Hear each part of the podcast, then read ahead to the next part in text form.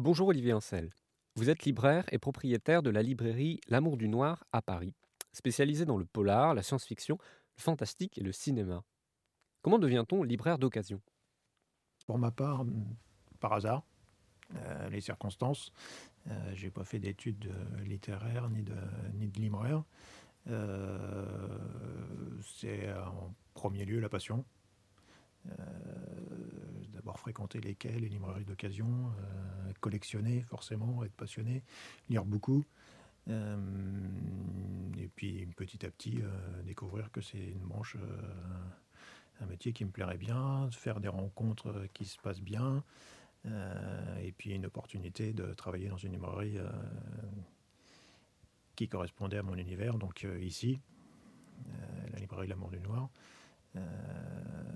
Et puis après, ça roule tout seul. Alors ici, ce qui est impressionnant, c'est que les murs sont tapissés de livres, on en voit du sol au plafond. Mais Olivier Ancel, combien y en a-t-il dans votre librairie? Je sais pas, je compte jamais parce que c'est effrayant sinon.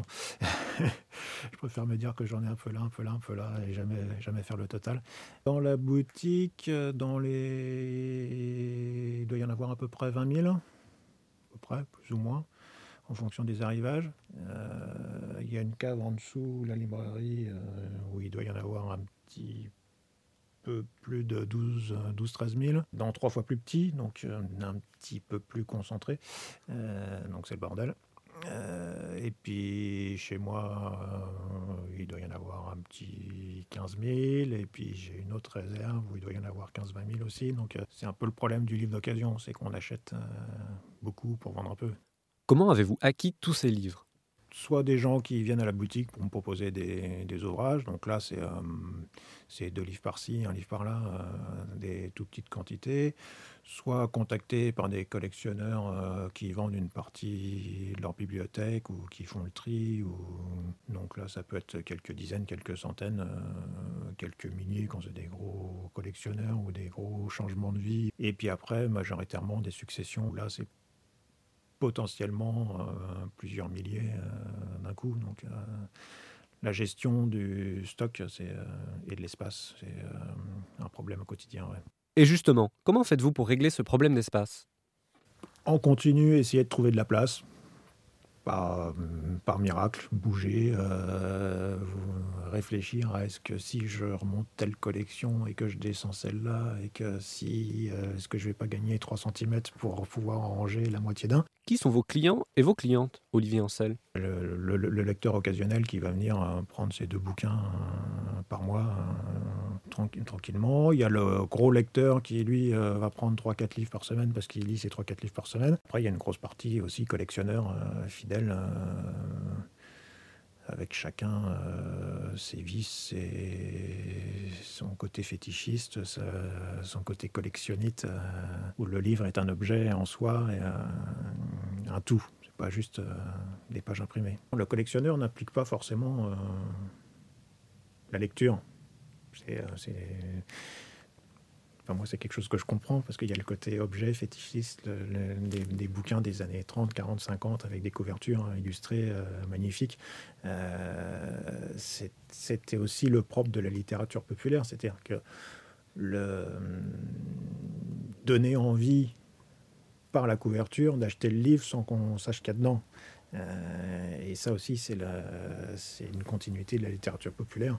Euh, tout ce qui sortait en fascicule à la fin du 19e et au début du 20e, euh, très souvent, l'auteur n'apparaissait même pas sur la couverture. On achetait soit une collection parce qu'on savait ce qu'il y, qu'il y aurait dedans, ça fonctionnerait. Soit l'image était tellement fascinante qu'on on avait envie de. Sans, savoir, ce- sans savoir le contenu, l'image était incitative. Comment est-ce que vous vous situez dans le monde du polar aujourd'hui en tant que libraire d'occasion? Je suis peut-être pas représentatif de ce qu'est le, le monde de l'édition et des ventes du polar d'aujourd'hui, parce que vu que je ne fais que du livre d'occasion, euh, j'ai un, un regard important sur le passé, ce que le libraire de neuf euh, n'a pas forcément. Le libraire de neuf, il est,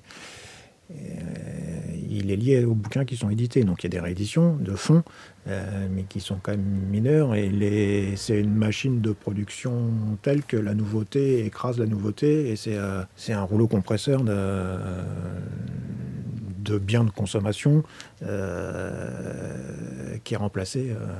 voilà, les durées de vie d'un livre moderne, c'est au mieux quelques mois, pour la plus grande majorité quelques semaines, voire quelques jours, euh, sur les tables de, de librairie de neuf. Euh, moi, j'ai du fond. Quels sont vos conseils de lecture, Olivier Ancel? Ça, c'est une question qu'on me pose tout le temps. C'est quoi vos, c'est quoi vos coups, vos coups de cœur, vos livres préférés? Euh, Moi, j'essaye toujours de m'adapter à la personne que j'ai en face de moi. Après, j'ai des lecteurs que je connais, je connais leur goût, donc euh, ça, je peux les aiguiller sans problème. Mais euh, moi, la première question que je pose à quelqu'un qui vient pour la première fois et qui me demande conseil, ça va être euh, qu'est-ce que vous aimez, qu'est-ce que vous aimez pas? savoir ce que la personne n'aime pas, ça, ça, aide beaucoup. Peut-être même plus que, que ce qu'il aime. Euh, j'ai des clients et des clientes euh, à qui je vais systématiquement conseiller des bouquins que j'ai pas aimés. Parce que moi, ça m'a pas plu, je sais qu'à eux, ça va leur plaire, et, euh, ils reviennent ravis. après, après, moi, j'ai forcément des coups de cœur des auteurs que j'aime beaucoup, mais ça, ça dépend du sens du vent, ça dépend de l'humeur du jour, ça dépend, ça dépend ça dépend surtout de ce que j'ai sous la main. Euh, dans l'absolu, si j'avais possibilité d'avoir tout ce que je veux en stock en permanence, euh, il y aurait des auteurs comme Howard Fast, comme euh, Harry Cruz,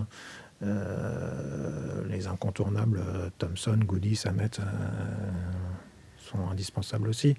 Mais, et puis des auteurs plus, enfin, moins connus comme Daniel Woodrell ou